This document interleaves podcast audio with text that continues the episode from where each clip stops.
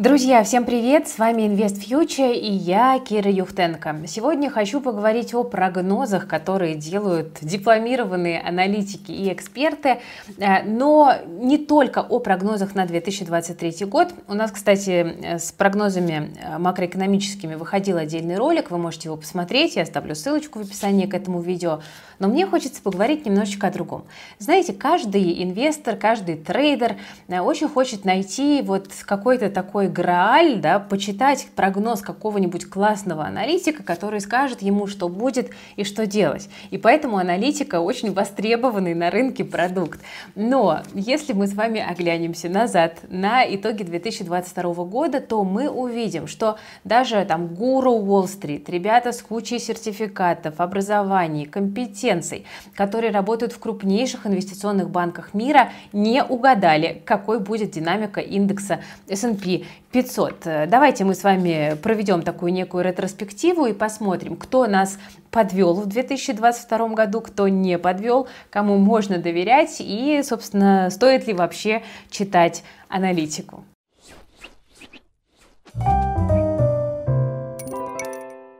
Давайте мы с вами начнем с рынка американского а, и поговорим про динамику индекса S&P 500. Посмотрим, какие по индексу давали прогнозы маститые аналитики. Вводные данные у нас такие. В конце 2021 года индекс S&P 500 находился на отметке 4800 пунктов. Это довольно высоко.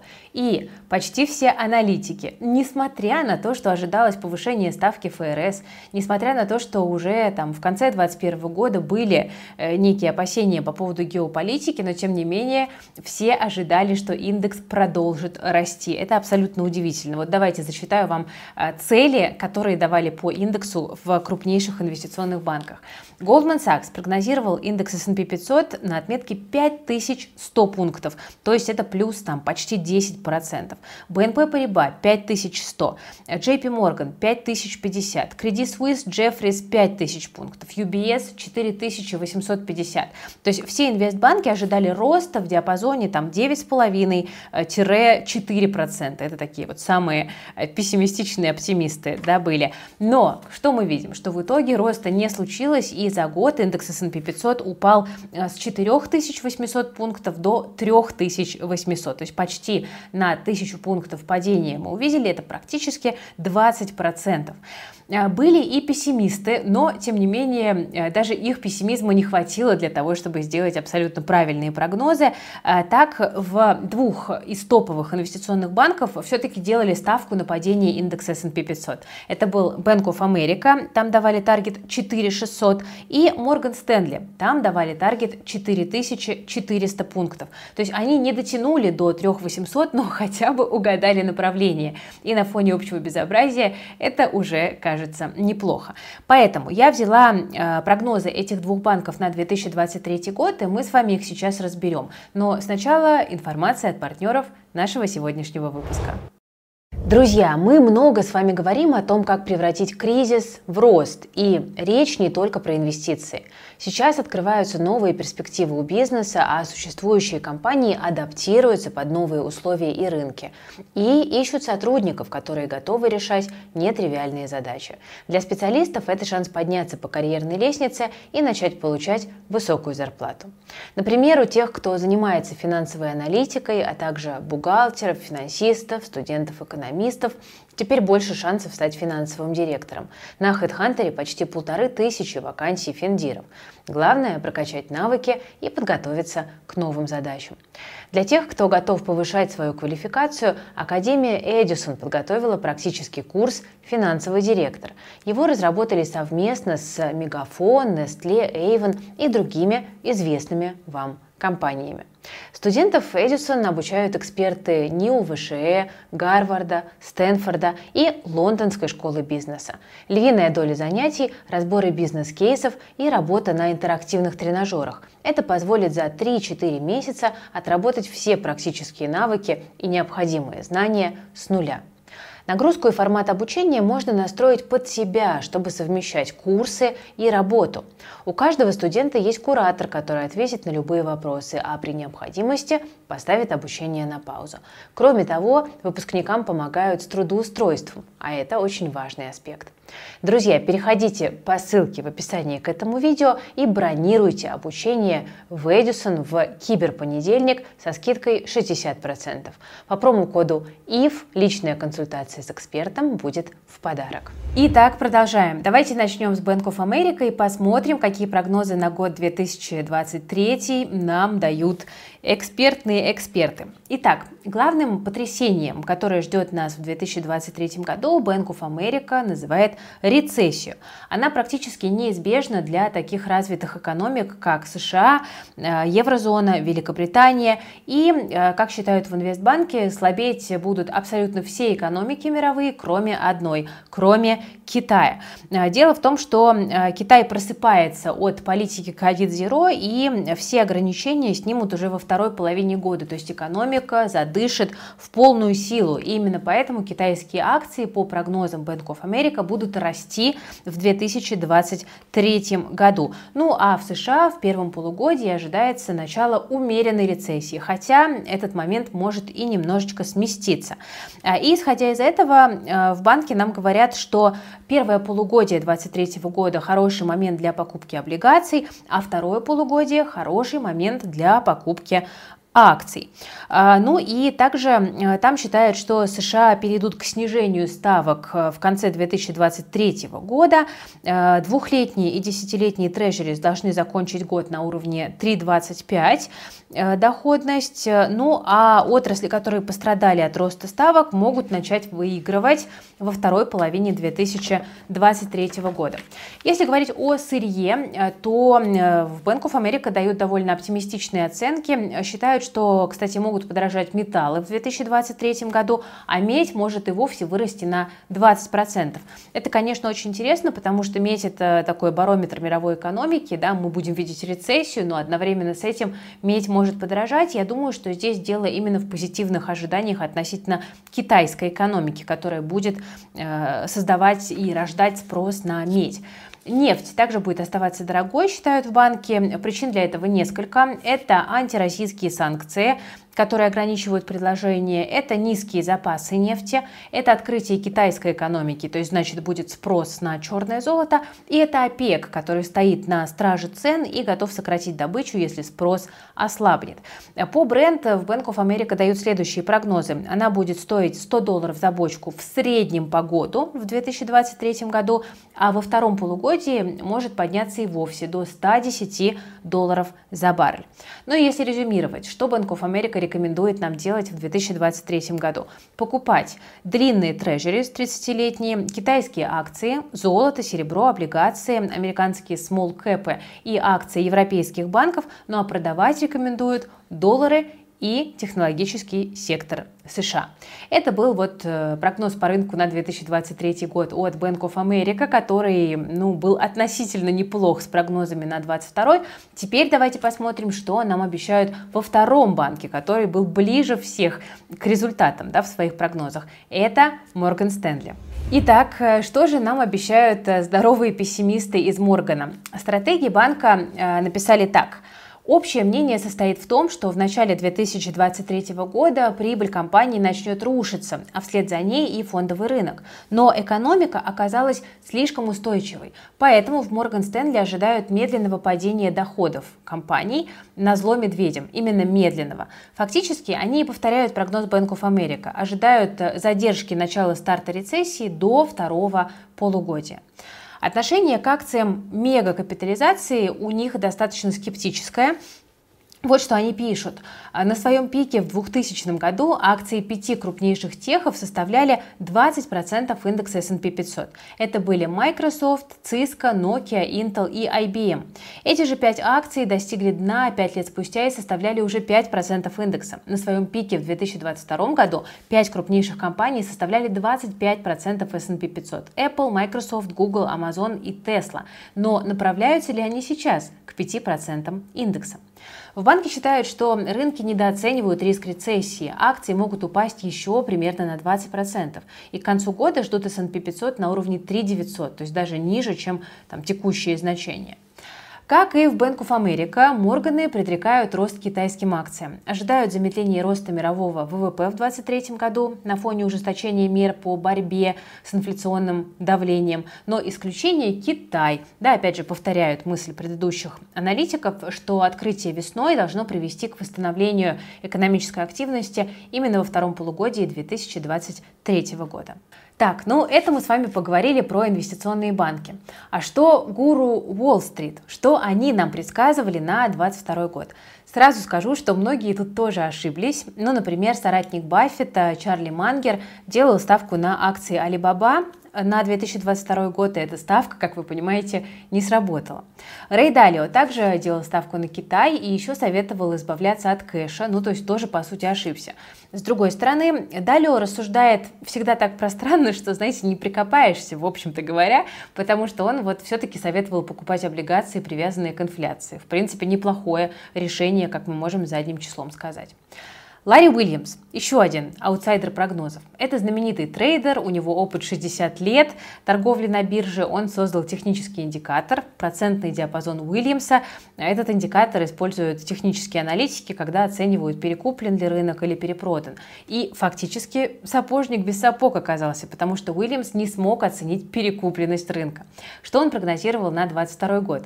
Все рынки вырастут и будут выше, чем в начале года, но только лишь у золота нет шансов, сказал Ларри Уильямс. Ну, как бы такое.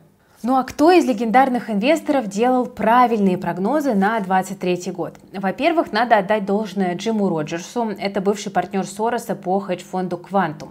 Что ожидал Роджерс? Он говорил э, дословно, будет что-то плохое, но я пока ничего не продаю. Он предупреждал, что американский рынок рос фактически без остановок с 2009 года. Это самый продолжительный рост в истории США, но рынок не может расти вечно, а значит в 2022 году должно быть повышение ставок и спад виноват. Ну а еще Роджерс один из немногих, кто всерьез рассматривал сценарий военного конфликта между Россией и Украиной. Цитата. «Если будет э, конфликт, то рынки по всему миру упадут, и американские, и российские. Но я думаю, что его не будет. И тогда некоторые российские акции пойдут вверх. Я не слишком много вложил в российские акции, но готов купить побольше. Их снижение – возможность купить еще, говорил Роджерс. Но я посмотрю, куда будет двигаться рынок. Пока ничего не покупаю, в основном смотрю. Это касается не только России. Если конфликт все-таки будет, тогда стоит покупать серебро, говорил Роджерс. Ну, не все совпадает, но тем не менее. Э, там тоже серебро, на самом деле, большую часть года падало в цене, но не совсем понятно, в какой именно момент Роджерс там собирался серебро покупать. Возможно, на этом спаде первого, первого полугодия и собирался. Но помимо серебра, Роджерс рекомендовал вкладываться в сельское хозяйство. Он отмечал такие компании на российском рынке, как Фосагро и Русагро. Но тут интересный вопрос. Он рекомендовал Фосагро, интересно, будучи независимым директором компании Фосагро, или он реально смог предсказать, что Фосагро останется на плаву, несмотря на санкции? По информации РБК, Роджерс вкладывался в акции Мосбиржи, Аэрофлота, Фосагра и также в облигации федерального займа. Что он пророчит для 2023 года? Рецессию, долговой кризис и разногласия между США и Европой на фоне нехватки энергоресурсов. Роджерс также не верит в потолки цены эмбарго и считает, что Европа все равно продолжит покупать нефть и газ у России, просто делать она это будет по-серому. Идем дальше. Марк Мобиус – это еще один прорицатель года. Он прогнозировал падение криптовалют в 2022 году, повышение напряженности между США и Китаем и снижение рынков в целом. Цитата. «Ждите снижения рынка и не паникуйте», – говорил Мобиус. Также он говорил, что Индия станет новым Китаем. Кто такой Марк Мобиус? Давайте напомню. А, он более 30 лет проработал в компании Franklin Templeton и специализировался там именно на развивающихся рынках, в том числе и на российском. Был даже, кстати, независимым директором Лукойла когда-то. А в 2018 году основал свою собственную а, компанию. И что же Мобиус прогнозирует для года 2023? Он много говорит про крипту, и, по его мнению, биткоин может рухнуть на 40% до 10 тысяч долларов в 2023 году. Э, цитата с более высокими процентными ставками привлекательность владения или покупки биткоина или других криптовалют становится менее интересной, поскольку просто владение монетой не приносит процентов, говорит Мобиус. Ну, тут кто-то скажет, что есть разные стратегии. Он признает, цитата, «Конечно, было несколько предложений с процентной ставкой 5% или выше для криптодепозитов, но многие из этих компаний, предлагающих такие ставки, обанкротились частично из-за FTX. Так как эти потери растут, люди побаиваются держать криптовалюту ради получения процентов.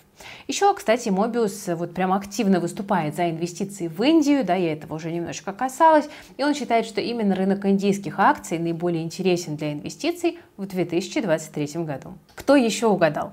Ну, странно об этом говорить, но безумные прогнозы Сакса Банк в этом году перестали казаться такими уж безумными. Некоторая часть их шокирующих, да, так называемых прогнозов все-таки сбылась. Это и ослабление ESG-повестки, и падение акций Facebook запрещенной, Китайной, там, да, прочих мамонтов. Они предсказывали высокую инфляцию, ослабление связей между Китаем и США и даже новую холодную войну. О том, что они предрекают на 23-й, я уже в одном из видео рассказывала, повторяться не буду, просто оставлю тоже в описании к видео ссылочку. Ну а еще, кстати, угадали Ротшильды со своим журналом The Economist. Помните, может быть, вот странную обложку, на которой биткоин и другие активы э, падают в кроличью нору? Как бы вот задним числом мы понимаем, что что-то здесь имелось в виду. Так что изучайте обложки The Economist повнимательнее, если хотите э, узнать что-то, что не лежит на поверхности. Ладно, бог с ними, с зарубежными рынками. Давайте про Россию поговорим. Что предрекали российские аналитики российскому рынку? В целом, большинство аналитиков брокерских домов, это там и Атон, и Финам, Промсвязьбанк, Сбер, другие, ждали в 2022 году ужесточения монетарной политики ФРС, Наш ЦБ начал готовиться к циклу ужесточения еще в 2021 году, поэтому в 2022 все уже планировали разворот ключевой ставки. Большинство аналитиков считало, что геополитические риски уже заложены в стоимость российских акций. Ну и вообще, российские эмитенты платили хорошие дивиденды, поэтому в, в них, в общем-то, многие аналитики и верили. Ну, например, Сбер CIP в своем базовом сценарии ожидал э, рост индекса РТС к концу 2022 года к 2050 пунктам, то есть это был рост на 30% в прогнозе. А в итоге что мы получили? Индекс РТС э, упал на 40% за год. Ну, не попали.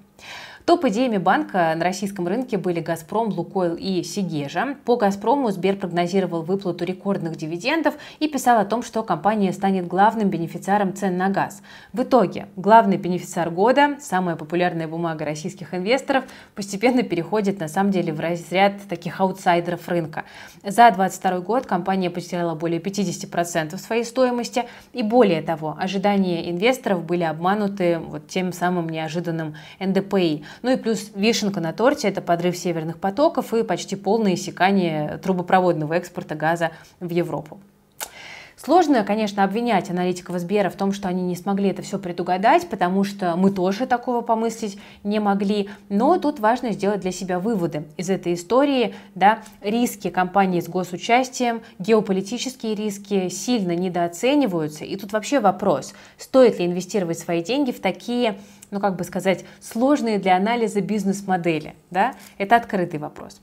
А что еще в Сбере предрекали? По Лукойлу аналитики ждали начала программы байбеков огромной, ну а что в итоге? А в итоге котировки за год упали на 45%. По Сигеже они тоже рекомендовали эти акции как историю роста, и действительно, до начала февраля у компании дела шли очень даже неплохо, но в итоге что мы получили? Минус 50% за год. Да, для компании закрылся основной экспортный рынок, это Европа. Оказалось, что не всю продукцию можно переориентировать на другие рынки, да, не всем нужна, там, например, премиальная фанера. Ну и переориентация на восток тоже потребовала больших логистических затрат, поэтому пока вот компания находится в периоде, когда она справляется с трудностями. Ну и хочу отметить, что все три компании, которые советовал Сбер, были экспортерами, то есть пострадали они в 2022 году еще и от неожиданно крепкого рубля.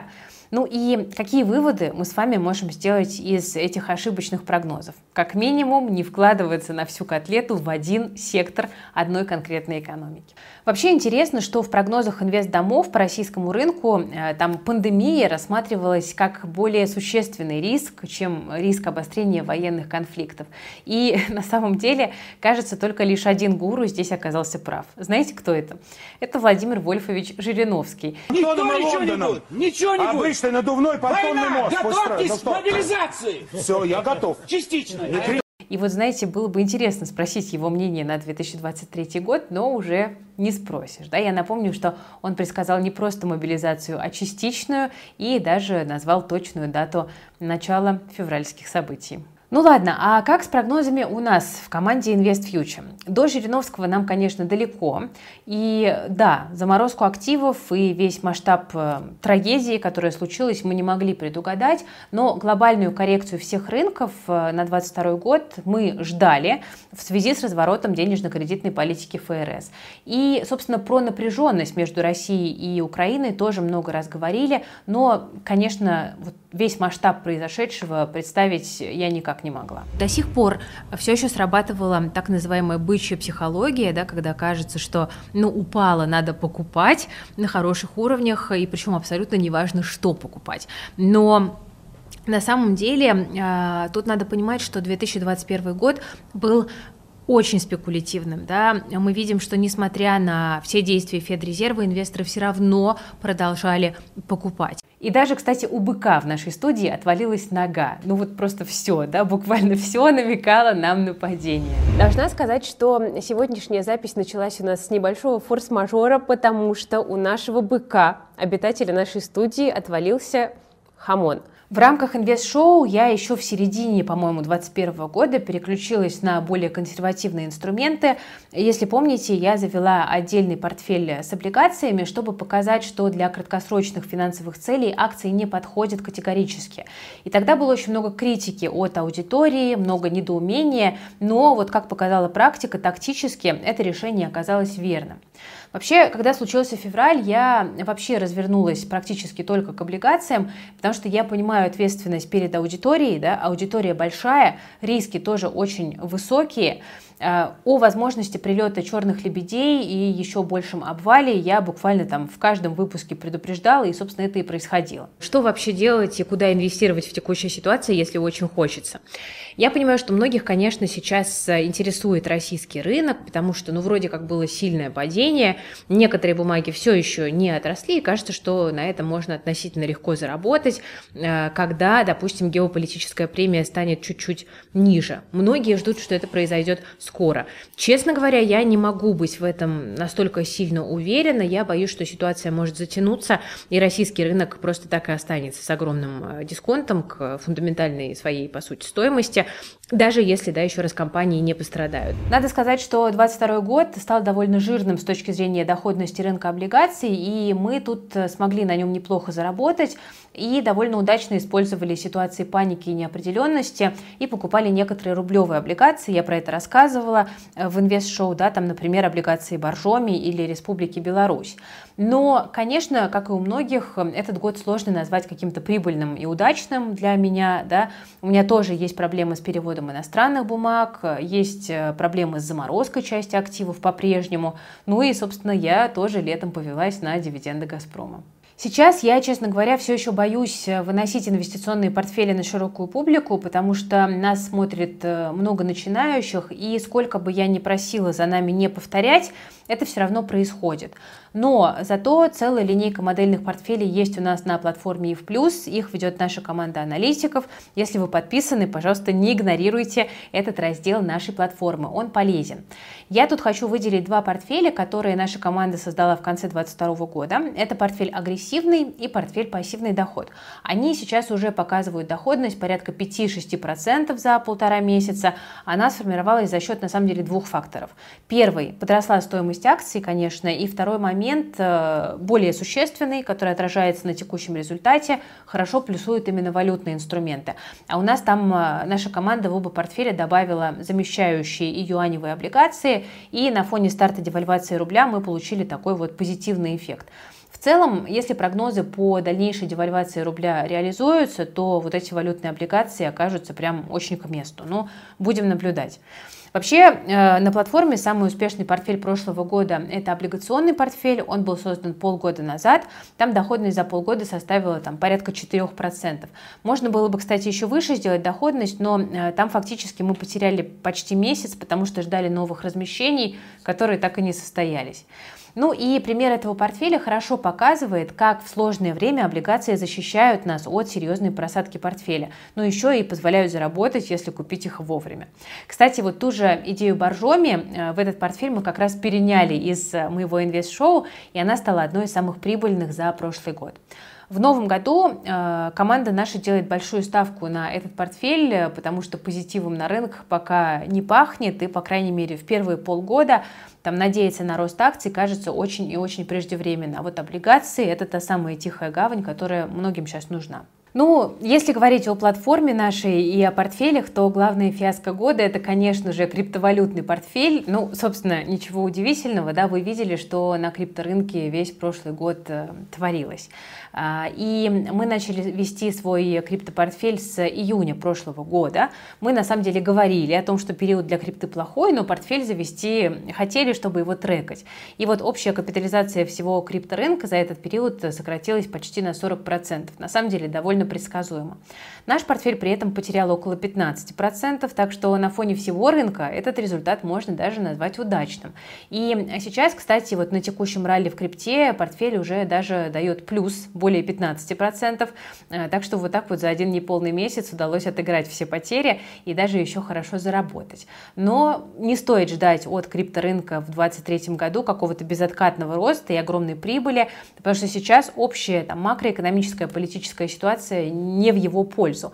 Но этот портфель у нас долгосрочный, мы его каждый месяц пополняем, поэтому запасаться там стейблкоинами и по чуть-чуть э, покупать криптовалюту, я считаю, что можно просто осторожно, понимая все свои риски и понимая процент рисковых активов в вашем общем портфеле. Ну и, друзья, если вы подписчик в плюс, то я вам настоятельно рекомендую заглядывать э, на сайт в раздел «Аналитика» во вкладку «Портфели», там все наши модельные портфели лежат.